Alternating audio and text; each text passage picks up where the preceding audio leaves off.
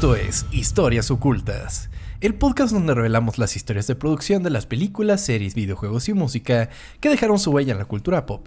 Mi nombre es Tom Kersting y me acompaña...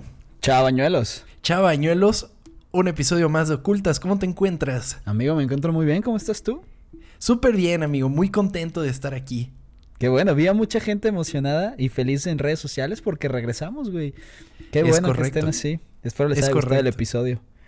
Nosotros estamos contentísimos de haber vuelto a sus oídos. Y pues esperamos que eh, a la gente nueva que está llegando, porque nos han llegado mensajes de personas nuevas que están escuchando el podcast, lo cual agradecemos enormemente, pues les pedimos se suscriban, eh, nos dejen nuestras cinco estrellitas y sobre todo que compartan el podcast si les gusta lo que hacemos, por favor, esa es nuestra propina para llegar a más oídos y que esta comunidad crezca mucho más, ¿verdad amigo? Por favor, sí amigo, muchas gracias a todos los que lo hacen. Totalmente. Y pues, amigo, hoy traigo una historia oculta. sí, claro, pero muy interesante. Ok, te escucho. Los videojuegos son parte vital del entretenimiento moderno. Es la conjunción de todas las grandes artes en un solo paquete con el que podemos interactuar y mezclarnos en un mundo más allá del nuestro. Una de las empresas visionarias y que cambiaría el rumbo de la industria sería Nintendo, que hasta hoy día se mantiene como uno de los pilares de la industria. Sus aventuras y mundos se han convertido a pulso en estandarte de lo que son los videojuegos, tanto que para muchas generaciones todo este entretenimiento siempre fue llamado los Nintendos. Hmm. Hoy conoceremos la historia de su personaje más importante y afamado. Esta es la historia oculta de Mario.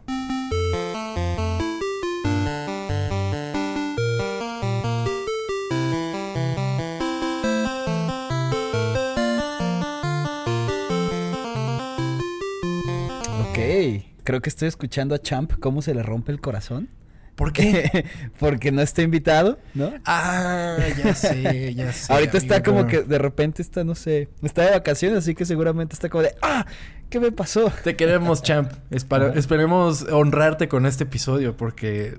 Eh, eh, ¿Te acuerdas cuando hicimos el episodio de Tetris?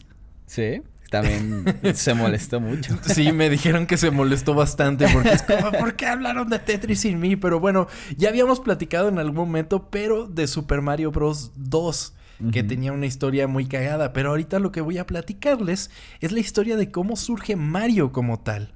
Ok. ¿Puedes hacer tu mejor imitación de Mario? it's, a me, Mario. Una disculpa a todos por eso. que, que, te pones a pensar que Mario es un personaje como muy incluyente, amigo. O sea, es un personaje italiano que parece mexicano, hecho por japoneses. es como la conjunción de todo. sí, güey, la neta sí. Todos seamos como Mario, por favor. Totalmente, totalmente. Vamos a parecernos un poco más a Mario cada día. Cuéntame, amigo, ¿a ti te gustan los juegos de Mario? Sí, o sea, es que es extraño porque yo luego digo, ah, sí, sí me gustan. Y luego conozco a gente como Champ y, así, que de repente son súper expertos y les encanta y son buenos en todo. Y es como, um, tal vez no me gusta tanto, ¿ubicas? Pero sí, lo disfruté, si llega a jugarlo el primero. Ah, pues ya lo habíamos hablado, el, Super Nintendo, pues, pero... Sí. Sí, es un personaje que me gusta. Es un personaje que nunca escojo, fíjate. No sé Así, en, el, en el Mario Party no escoges a Mario. No, siempre soy Peach, hasta eso. Pero no, no sé por qué. O sea, no es un personaje que me caiga mal, me gusta, pero nunca lo, lo escojo, güey. No sé. Tiene su encanto, pero él es como muy básico, ¿no? Si es como de siempre voy Mario, es como. Ajá. Y nosotros, como somos hipsters, güey, pues no, Sí, la verdad. Sí, exacto. Y como somos viejos cochinos, pues escogemos a las princesas, ¿no? Porque, claro. Sí. ¿Tú también escoges una princesa? claro, yo siempre soy Daisy. Es más, en Super Smash Brothers le parto la madre a todo mundo con Daisy. No con Peach, con Daisy, aunque son exactamente el mismo personaje. Tiene que ser Daisy, amigo. Pero fíjate que eh, Mario es un personaje que siempre ha estado de alguna manera u otra conmigo. O sea, la, la primera vez que jugué una consola como tal fue el Super Nintendo de una tía. Y en ese Super Nintendo estaba obviamente el Super Mario Bros. y Super Mario Bros. 2. Entonces, el... O sea, y como llegué a él, fue como de...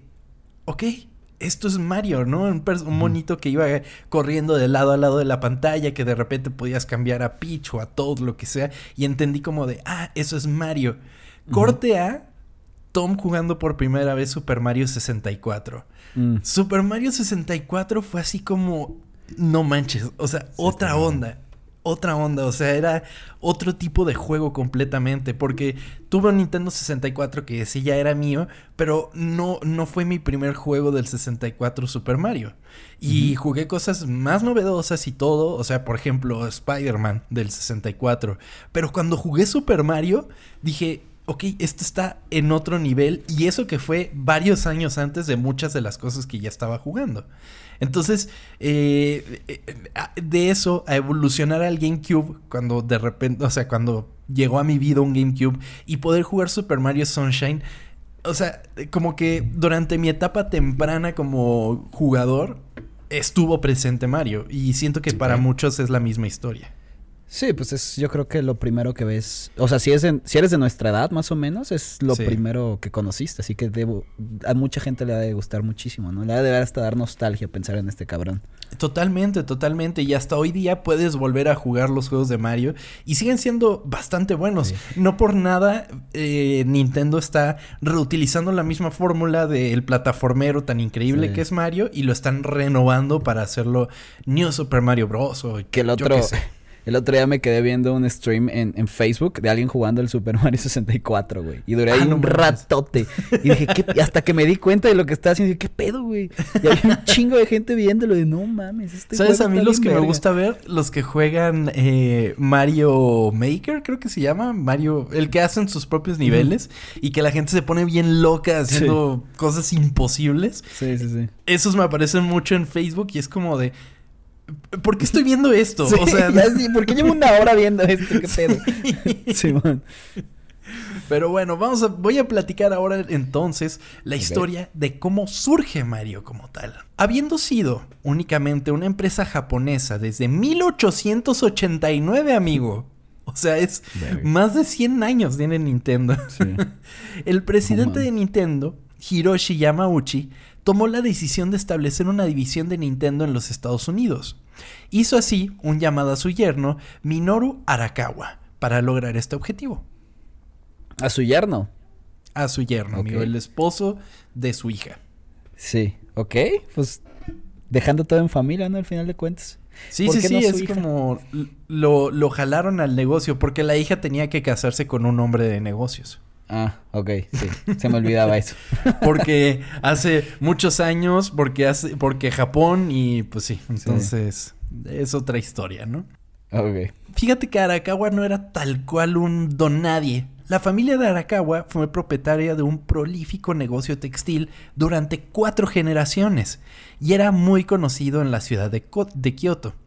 Importando material de China y países occidentales, su familia los revendía a productores de ropa en Japón.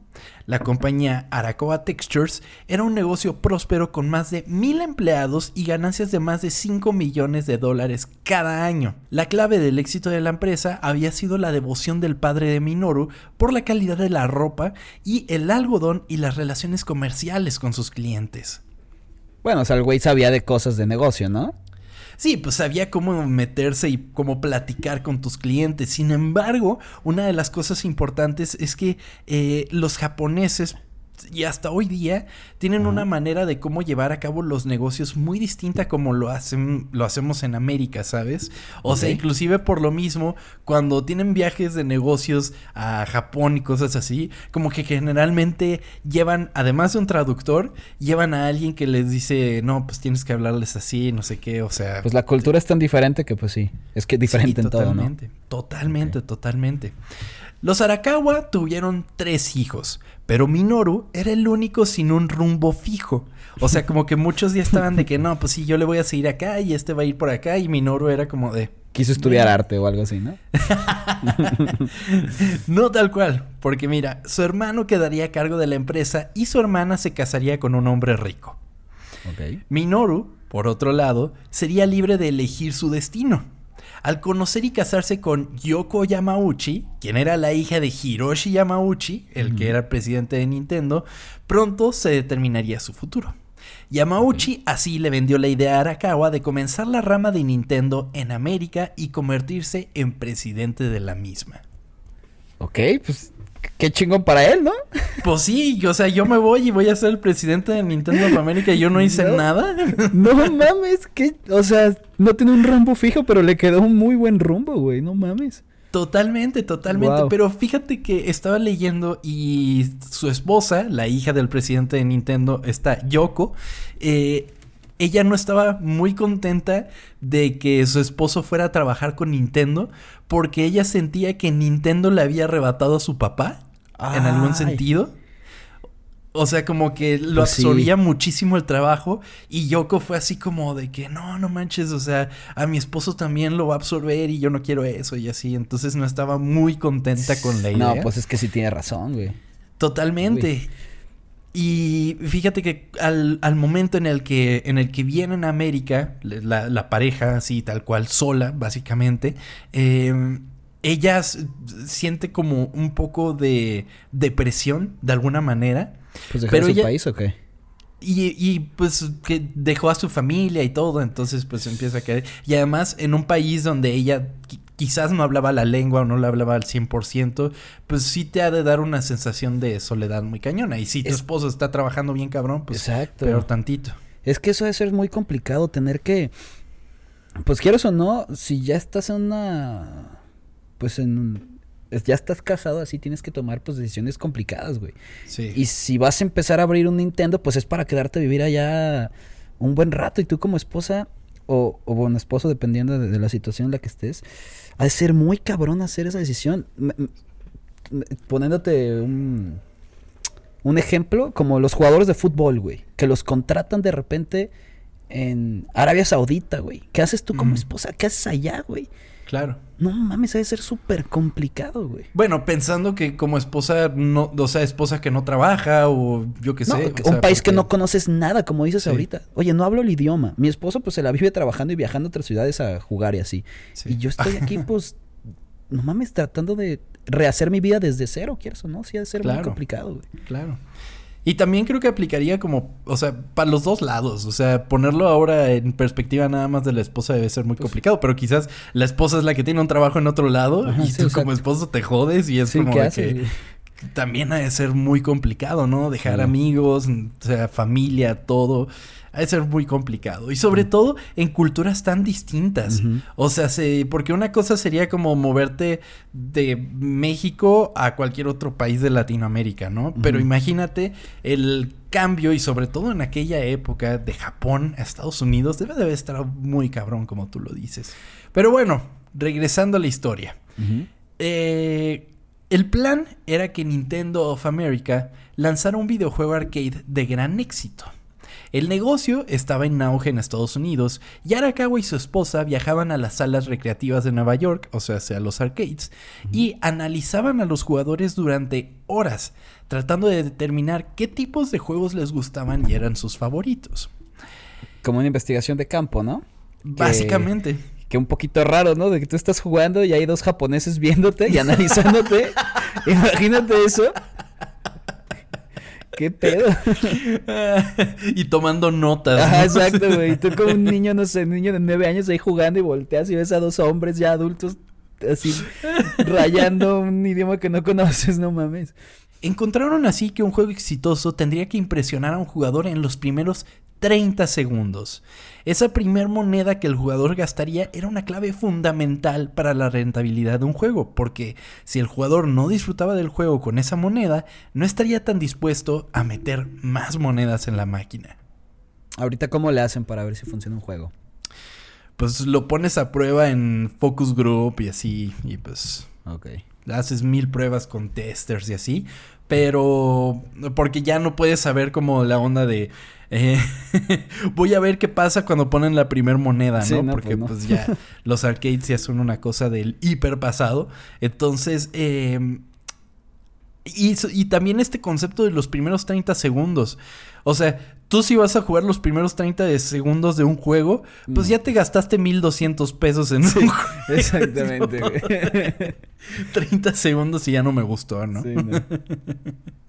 Aunque pasa ahora con el Game Pass. no sé si te ha pasado, pero en algún momento... ¿Que lo dejas?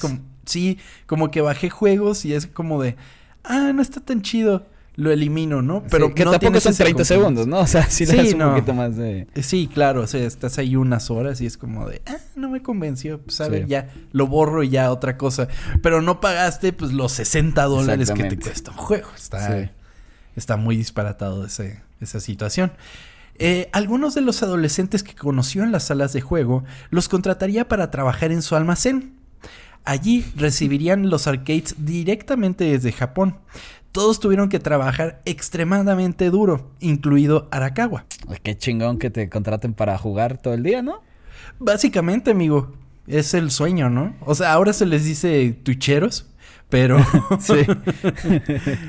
pero está, estaría muy chingón. ¿Y cómo, Sobre todo se les habrá acercado para ofrecerles el trabajo? Oye, niño, ¿quieres jugar juegos todo el día? Exactamente, güey, qué pedo. El señor japonés que nada más me veía y apuntaba ahora me está ofreciendo trabajo. Mm, yo no sé si eso está bien. Totalmente, amigo, totalmente. Qué miedo. Sí. Uno de los juegos que recibió Nintendo of America fue un arcade llamado Radarscope. Pensando que serían un gran éxito, Arakawa ordenó un par de miles de unidades del juego. Sin embargo, tardó varios meses en llegar, y cuando lo hizo, los jugadores lo consideraron obsoleto. O sea, que pasó de moda o... Básicamente, o habían juegos que tenían nuevas cosas mucho más interesantes que, mm. el juego. el, el Radarscope básicamente era, por así decirlo, un Space Invaders, el de las navecitas que vas disparando a alienígenas que van bajando. Era básicamente una onda así, el Radar Scope. Entonces, pues empezaron a salir juegos que eran mucho más interesantes, pero que pues simplemente pasaron de moda, ya no estaban en boga de ese tipo de juegos. Entonces, eh, pues esto dejó a Arakawa con miles de unidades de arcade sin vender y necesitaba un nuevo chip de juego para insertarlo en las máquinas que lo reemplazarían. O sea, a ver, les tienen como la pantalla. Tienen, tienen, tienen el, gabinete, por así decirlo. O sea, la pantalla, la caja y todo eso. Y ellos lo que, lo que necesitaban es sacar, por así decirlo, digamos que es como si tuvieran un una tarjeta madre, por así ah, decirlo. O sea, era como así. Y nada más ellos lo que necesitaban era quitar el, del juego de Red, Radar Scoop y meter una cosa nueva. Obviamente eso implicaría muchas cosas, que era pues volver a pintar o, ponerles nuevas estampas al, al, a los gabinetes, pero era mucho más barato a que tener los gabinetes ahí pudriéndose, ¿sabes? Sí, sí, sí, pues sí. Y muchas veces tengo entendido que en los arcades, o por lo menos en bares que tenían una máquina de arcade o como fuera, llegaban y te ponían, por ejemplo, te cambiaban el juego, ¿no? Entonces ellos llegaban y te daban un kit. Entonces, por ejemplo, por, o sea, no digo que esto pasara, pero tú tenías Space Invaders y de repente te traían Pac-Man, ¿no? Entonces te cambian el disco, el, pues la tarjeta madre, el chip, lo que sea, de, de de Space Invaders y te ponen el de Pac-Man y además te cambiaban que el, o sea, que los lados de la máquina, el vinil exactamente, te ponían como el título del juego y así, pero básicamente eran reutilizables de cierta manera. Ok. Entonces, eso era lo que necesitaba Arakawa para que funcionaran sus máquinas. Ok. Arakawa pidió ayuda a su suegro para poder reutilizar estas arcades, y es aquí cuando entraría un tal Shigeru Miyamoto a la ecuación. Miyamoto fue contratado en 1977 y estaría apoyando en el desarrollo de algunos de los gabinetes para arcade de la empresa, entre ellos Radarscope. ¿Y estuvieron de acuerdo con eso, güey? Pues no tenían de otra. O sea, al final de cuentas, Nintendo era uno solo. No era como que Nintendo of America funcionara por sí misma, ¿sabes? O sea, al final de cuentas, si le iba mal a Nintendo of America, le iba mal a Nintendo en Japón. Era una inversión, básicamente. Entonces, les, o sea, todo les convenía nada más hacer el nuevo juego y meterlo en las máquinas que ya tenían. Era, era el mejor plan de ataque, por así decirlo. Ok. Es entonces cuando llegaría la petición de crear un nuevo y moderno concepto para las máquinas sin vender en América. Esta titánica tarea caería en manos de Shigeru Miyamoto, el joven artista gráfico que nunca había diseñado un juego en su vida. Eh, pues él prácticamente decidió que la historia sería lo más importante del juego y que la jugabilidad se diseñaría en torno a ella. ¿Y ahorita cómo es? ¿Un poco de los dos?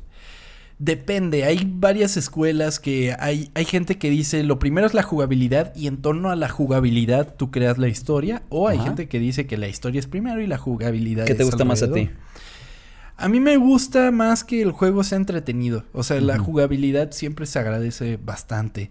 Pero también agradezco la historia. No sé, como que me puedo abrir a las dos cosas, definitivamente. Sí. Para ayudar a Miyamoto se asignó a un ingeniero de Nintendo llamado Gunpei Yokoi para que supervisara el proyecto y entrenara a Miyamoto en el proceso. Sin embargo, los personajes tal y como los conocemos hoy tendrían un camino largo y sinuoso para convertirse en lo que finalmente verían los jugadores en los arcades. Nintendo inicialmente buscaba hacer el juego basado en Popeye el Marino. Ok, el que todos conocemos. Totalmente, el, el Popeye el Marino, el de las espinacas. O sea, ¿se quería basar en él? ¿O quería comprar No, no, no, quería hacer el juego de Popeye ah. el Marino. Ok.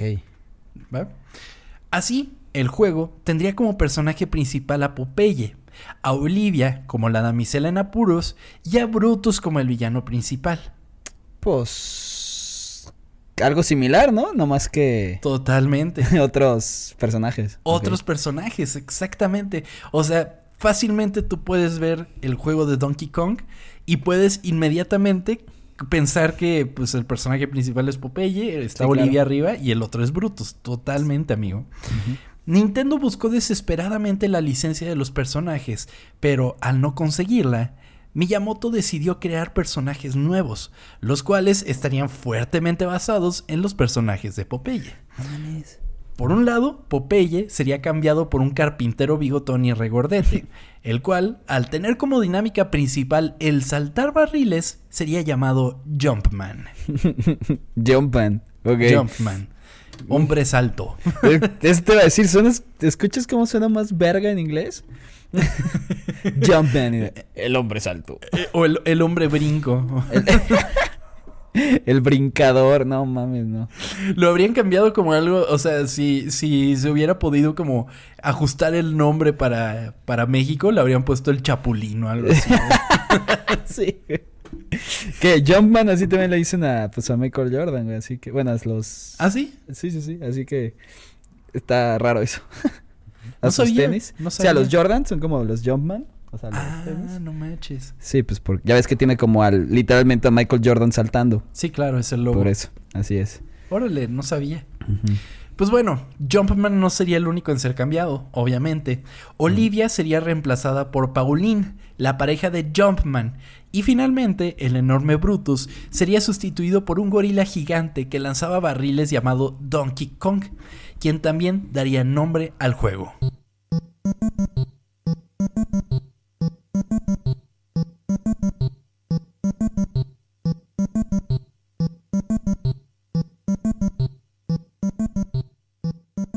Pues sí, ahí está. Ahí está. Ahí está el juego, sí. wow, no tenía ni perra idea que salió de Popeye. No, o sea, en la vida me hubiera pasado de. O sea, se me hubiera ocurrido. Exactamente, amigo. Es, básicamente los mismos personajes, las mismas estructuras de los personajes fácilmente podrían ser ellos. ¿Y por qué un carpintero? ¿No sabes? No tengo idea. Nada más fue es que ah. es que, o sea, la idea del juego es que fuera en una en una torre en construcción. Entonces, ah, igual y por la onda de que es una torre en construcción, pues sería un carpintero, ¿no? Ok. Sí. Sí. Y pues el concepto del juego se había mantenido como que en la misma y nada más hicieron el ajuste con los personajes. Sin embargo, no todo fue así como miel sobre hojuelas. Miyamoto no quería que el juego fuera un laberinto tradicional o un juego de disparos como los que eran populares en ese momento, sino que quería algo único. Así, Después de que se rechazaron varias de las propuestas, Miyamoto finalmente creó la estructura del juego, en la que Jumpman debía subir una construcción a través de obstáculos como los barriles que Donkey Kong le lanzaría. A ver, yo nunca me he especializado en ser bueno en los videojuegos, no lo soy. Pero, no mames, se me hacía complicadísimo. O sea, no mames, no podía.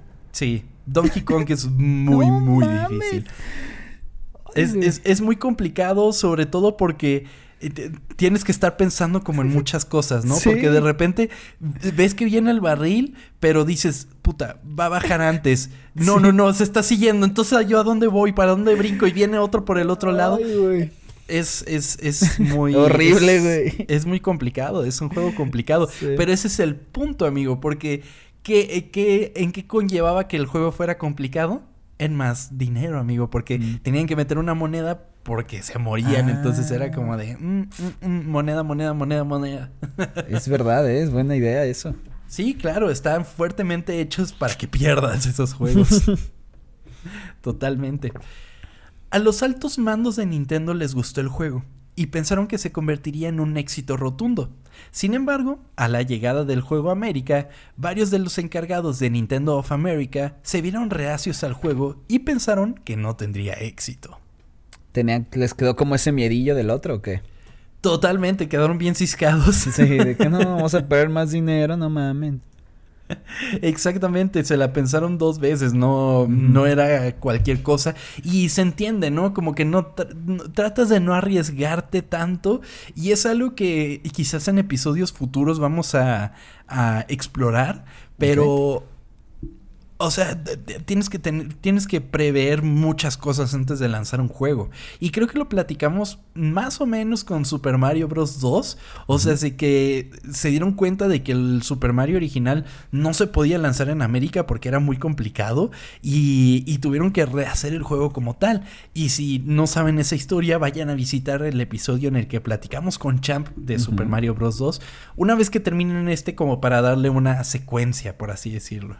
Sí, y se entiende más el miedo cuando ya la cagaste una vez, así que entiendo su... O sea, por lo que estaban pasando. Sí, totalmente. Sin embargo, Arakawa estaba convencido de que el juego sería un éxito y encargó se llevara a cabo una traducción y localización del juego, dando lugar a uno de los aspectos más importantes de esta historia. Ahora sí, amigo, te voy a contar uno de los relatos importantes de, de- de- de Mario como tal. Un día, el propietario del almacén en el que se encontraba Nintendo of America se enfrentó a Arakawa, exigiéndole una renta atrasada. O sea, llegó y dijo, "Mm, mi renta, Págueme". ¿qué pedo? Como Págueme el la Chavo del renta. Ocho. Me maman esos videos. Después de una calorada discusión en el que los empleados de Nintendo finalmente convencieron al arrendatario de que le pagarían, optaron por nombrar al personaje del juego en su honor. ¿Qué? El nombre de este señor era Mario Seagale. Y así cambiaron el nombre de Jumpman a simplemente Mario. ¿Qué? Por un señor enojado cobrando la, la renta se llama Sí. Mario. ¿Sí? ¿Te llamas Mario? ¿Y era italiano o qué pedo? No entiendo. La neta no sé si era italiano, amigo. pero... pero dijeron, super sí, Mario, ya. E- Empezó a mover las manos así como los italianos, ¿no? Y dijeron, ah, es italiano este güey. ¿Qué pedo? Pensé que era, o, o sea... Bueno, no es como que Mario sea un nombre muy, este, raro, ¿verdad? Pero esperaba una historia más cabrona. No, no, no. Y de hecho le mandamos un saludo a- al teacher Mario, Mario. ya, dude. Sí, Sí, sí, claro. sí, totalmente. Al teacher Mario, un saludo. Y pues, a ver, es importante aclarar una cosa, amigo. Tú sabes que Mario Bros no se llama Mario Bros. Mario Bros, sí. ¿No, ¿No se apellida Mario Bros? No, no es Bros. Ah. Mario Bros es Mario y Luigi. son los Sí, hermanos sí, sí. Mario. Pero la cosa es que, ¿por qué son los Mario Bros? Porque los dos se apellidan Mario. O sea, es Luigi ¿Qué? Mario y ¿Qué? Mario Mario. ¿Qué? o sea, en sí, el nombre oficial de Mario es Mario Mario.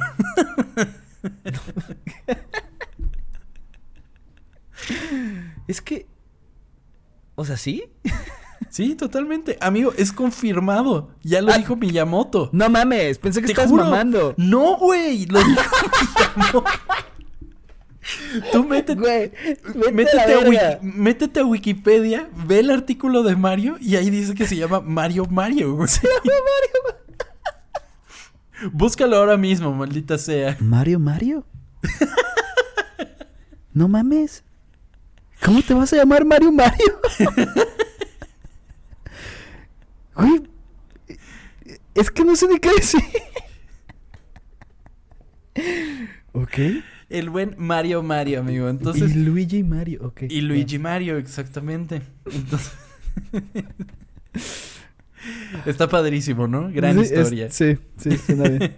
También, fíjate que ahora hablando de Donkey Kong, que también es un personaje importante en el juego, pues Donkey Kong, eh, lo que quería Shigeru Miyamoto era que usar la palabra Kong, porque pues obviamente existía King Kong.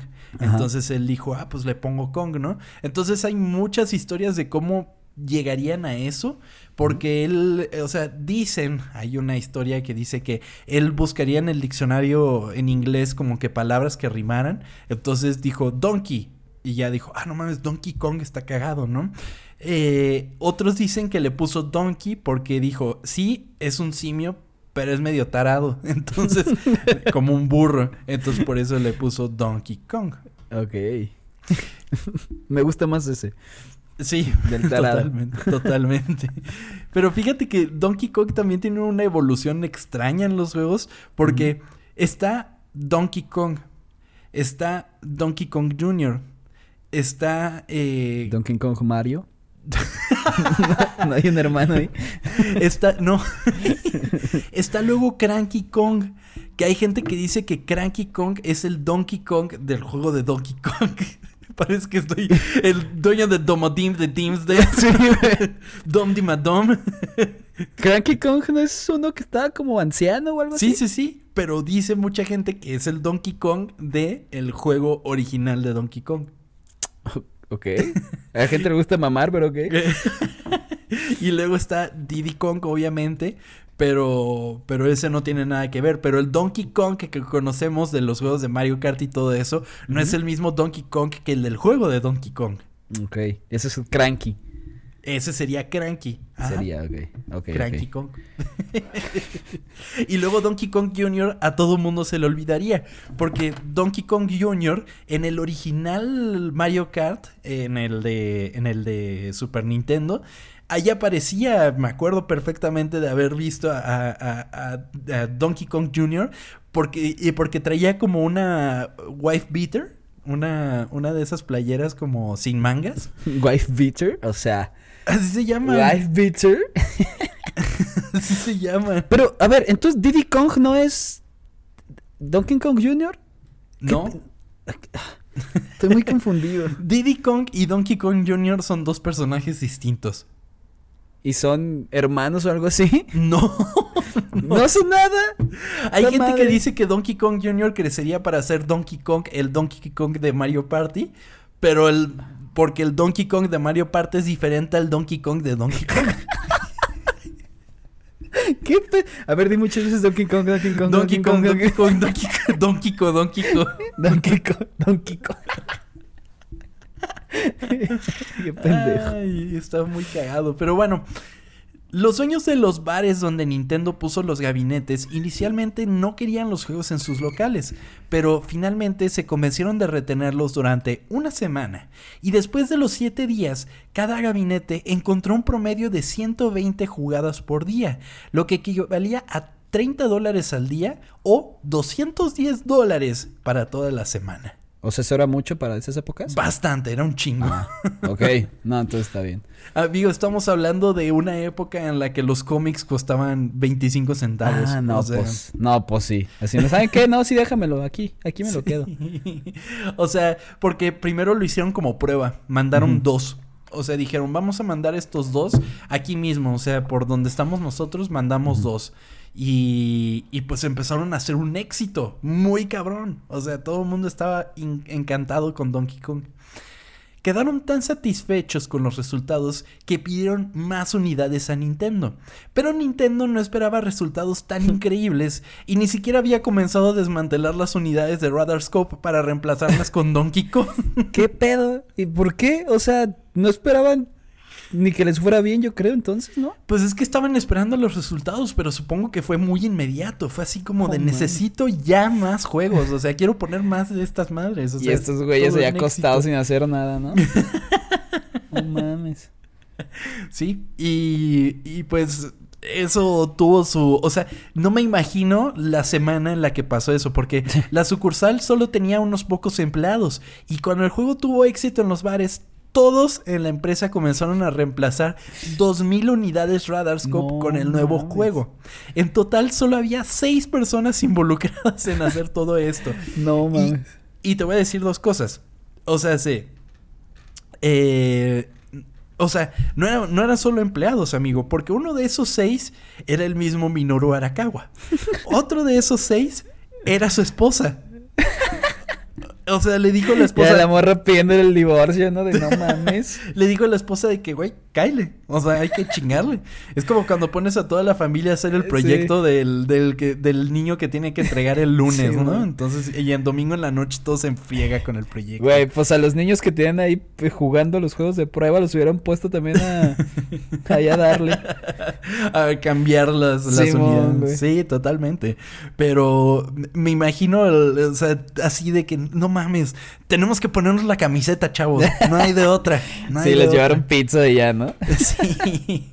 Y ahora que estamos retomando el tema de la esposa, la esposa se acostumbró bien cabrón y que una de las cosas que, que que, que, muestran como una señal de que ella pues, se adaptó bien cabrón al cambio es que cuando la fue a visitar su papá, ella eh, le pidió un cigarro a él. Cosa que en Japón pues no estaba como bien ah. vista, ¿sabes? Entonces cuando él le cuando le pidió un cigarro, él no, pues sí, a ver, toma. Y, y tampoco se podía fumar en público y ella ahí bien tranquila fumando y, así. Se había acostumbrado bien cabrón a la vida en América. Sí, le gustó, ah, le gustó y ya andaba bien contenta. Y cuando todo esto estuvo ya terminado, el juego salió a la venta en algún momento de julio de 1981. En cuestión de meses, Donkey Kong se convertiría en uno de los juegos más, más exitosos de esa generación. Sí, y es en todos lados, bueno, tiene mucho referencia, ¿no? muy, muy cabrón. O sea, me acuerdo en Los Simpson hay un momento en el que en el que Homero se sube y empieza a lanzar barriles y empiezan a brincar. El mismo Wreck-It Ralph es súper una referencia a, Mario totalmente. O sea, se nada más le cambiaron el chango por el, por Ralph y el y, el Mario por por ¿cómo se llama? El, el otro güey, el Fixit Felix. Sí, sí, sí. O sea, es, es referente a la cultura pop. Donkey Kong, muy cabrón. Debido al éxito del juego, Shigeru Miyamoto fue encargado de realizar una nueva iteración del mismo. Esta vez tomando el nombre de Mario y buscándole un factor multijugador, se creó a su hermano gemelo llamado Luigi, lo que daría el nombre al mismo juego, Mario Bros. Güey, perdón, es que no puedo creerlo. O sea, me sigue dando risa que se llame Mario Mario, güey. y Luigi Mario. Luigi Mario. Totalmente, amigo. Pero, ¿tú te acuerdas de jugar Mario Bros? O sea, no estoy hablando de Super Mario, estoy hablando de Mario Bros. Mario Bros. es un juego que eh, es, es, es muy bonito porque es básicamente unas tortugas que empiezan a caer por medio de tuberías y tú como Mario le vas pegando por abajo a las tortugas, o sea, hace como en el nivel inferior y las volteas y luego las tienes que patear. Este juego venía incluido en todas las versiones de los juegos de Super Mario en Game Boy Advance. Y ahí fue donde lo, yo lo jugué. Nunca lo había jugado de no ser por eso. Pero eh, ese Mario Bros. estaba en todas las versiones de Super Mario Advance. ¿Y fue la primera vez que salió Luigi? Sí, totalmente. Ah, Pero pues esto, eso, o sea, era como un remake del juego, por así decirlo, el que te estoy contando. Pero esa fue la primera aparición de Luigi como tal. Ok. No, no, no lo jugué. Está muy padre, deberías intentarlo, está interesante. Mario se convirtió así en la estrella de su propio juego de plataformas de desplazamiento lateral en 1985, titulado Super Mario Bros., que era el juego incluido con la nueva consola de Nintendo, el Nintendo Entertainment System. Esto catapultó de sobremanera al personaje y se convirtió en la estampa y mascota de Nintendo a través de los años. Sí, ese sí lo jugué, para que ves. Sí, claro, el Super Mario Bros. todo el mundo lo ha, lo ha probado en algún momento. Sí, claro. Eh, justamente, pues es importante mencionar que, pues Mario, no su primera aparición es en Super Mario Bros. O sea, tiene toda una evolución desde Jumpman a lo que viene siendo Super Mario Bros. Y de Super Mario Bros. Pues empezó a salir Super Mario Bros., Super Mario Bros. 2, Super Mario Bros. 3, Super Mario Land, eh, eventualmente Mario Super Mario 64, eh, Super Mario Sunshine, o sea, se empezó a abrir por todos lados. A y pasar a eso... de verga un poquito también. ¿Cuántos putos Marios hay? hay un putero. además a eso le tenemos que agregar Mario Tennis, Mario Golf, Mario Party, Mario Strikers, Mario no sé, lo que se te ocurra, Mario todo, güey. Sí, hay Mario todo. O sea, el cabrón salva el mundo, pero le mama echarle a los deportes, güey. Porque claro, porque hace es fit. todo el cabrón. Sí, claro. Es fit el pinche Mario. Es, es una de las cosas raras que a pesar de que es súper fit, todavía tiene su pancita. Se me hace muy Le gusta la chela, seguramente, güey. Debe ser me, eso. Lo, me, lo, me, lo, imagino perfectamente así de ¡Yuhu! ¡Vamos por unas chelas! Hablaste como Mickey, güey. bueno, ¿qué quieres? ¿Que hable como Chris Pratt? Uy, tema frágil, amigo. Ay, sí, cierto. Es que también ese güey está también en todos lados. Bueno, como Mario, está en todos lados. O sea, y deja tú, está canceladísimo, amigo. Muy ¿Está cancelado? ¿Qué hizo? Sí, está cancelado. Pues es que es como de súper derecha, es súper conservadora. Ha, dicho comentarios bien horribles. Eh, sí. Sí, sí, sí, es hasta cierto punto, creo que Creo que es homofóbico. No mames. Eh, sí, sí, sí. Está súper cancelado. Wow, no se ve eso. Sí, sí, sí. Por eso la gente está muy enojada. Y también porque, pues, Charles Martinet, que es el que le ha dado voz a Mario así de toda la vida y que hasta hoy día sigue siendo la voz de Mario, pues es como de, güey, de repente Super Mario va a empezar a hablar como chavo, ¿no? Es así como de, ¿qué pedo? Pero, pues, a ver qué pasa con esa película pues veremos si lo platicaremos seguramente cuando Seguramente, alguna historia contaremos para cuando sale esa película. La historia de Mario nos demuestra que las buenas ideas tardan en llegar, y quizás así como las miles de copias de Radarscope, tenemos que desechar lo que pensábamos era un buen plan y construir sobre de él, porque quizás nuestra próxima gran idea se convierta en un estandarte de lo que hoy es una de las industrias más grandes del entretenimiento. Esta fue la historia oculta de Mario.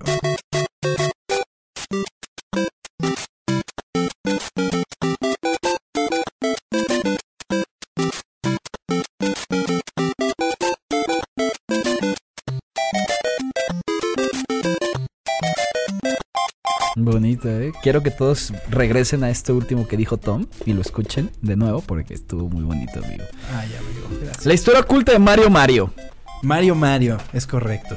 Ok, aprendí muchas cosas, muchas gracias, amigo.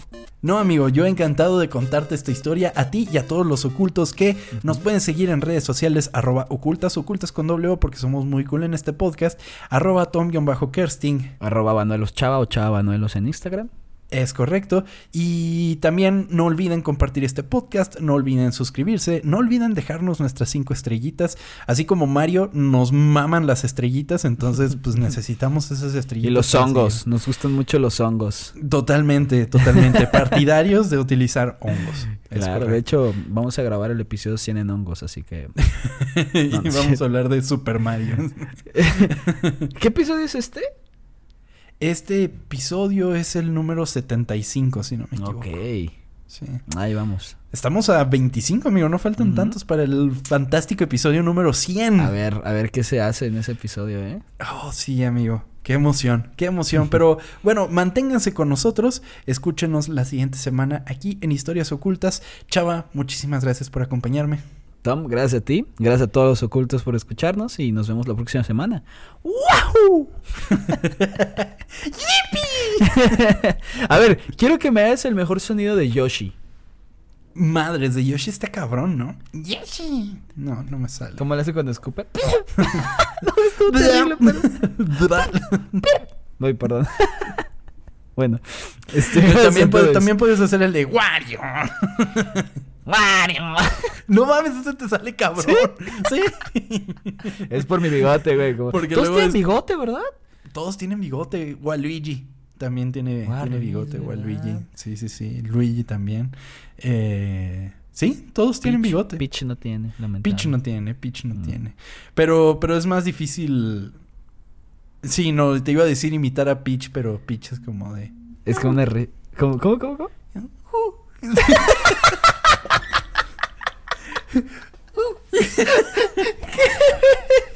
No, me acuerdo mucho de cuando, porque eh, cuando jugué Super Mario 64 al, primer, al principio no tenía memory card. Y no me Ah, sí. acuerdo, no me acuerdo si tenías que guardar, creo que tenía memoria el disco, pero por algún, el, el disco, el cassette, el cassette de Mario tenía memoria dentro del cassette, pero por alguna razón lo empecé varias veces y me acuerdo que al principio salía Peach y decía, Dear Mario.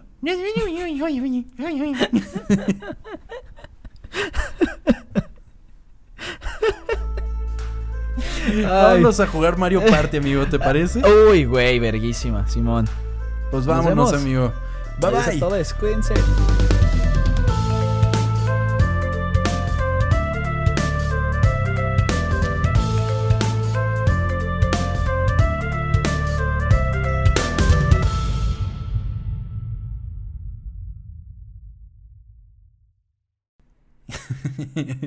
¿Te acuerdas que en Super Mario 64 podías hacer como tres brincos y las tres veces cantaba diferente, cantaba, gritaba diferente Mario?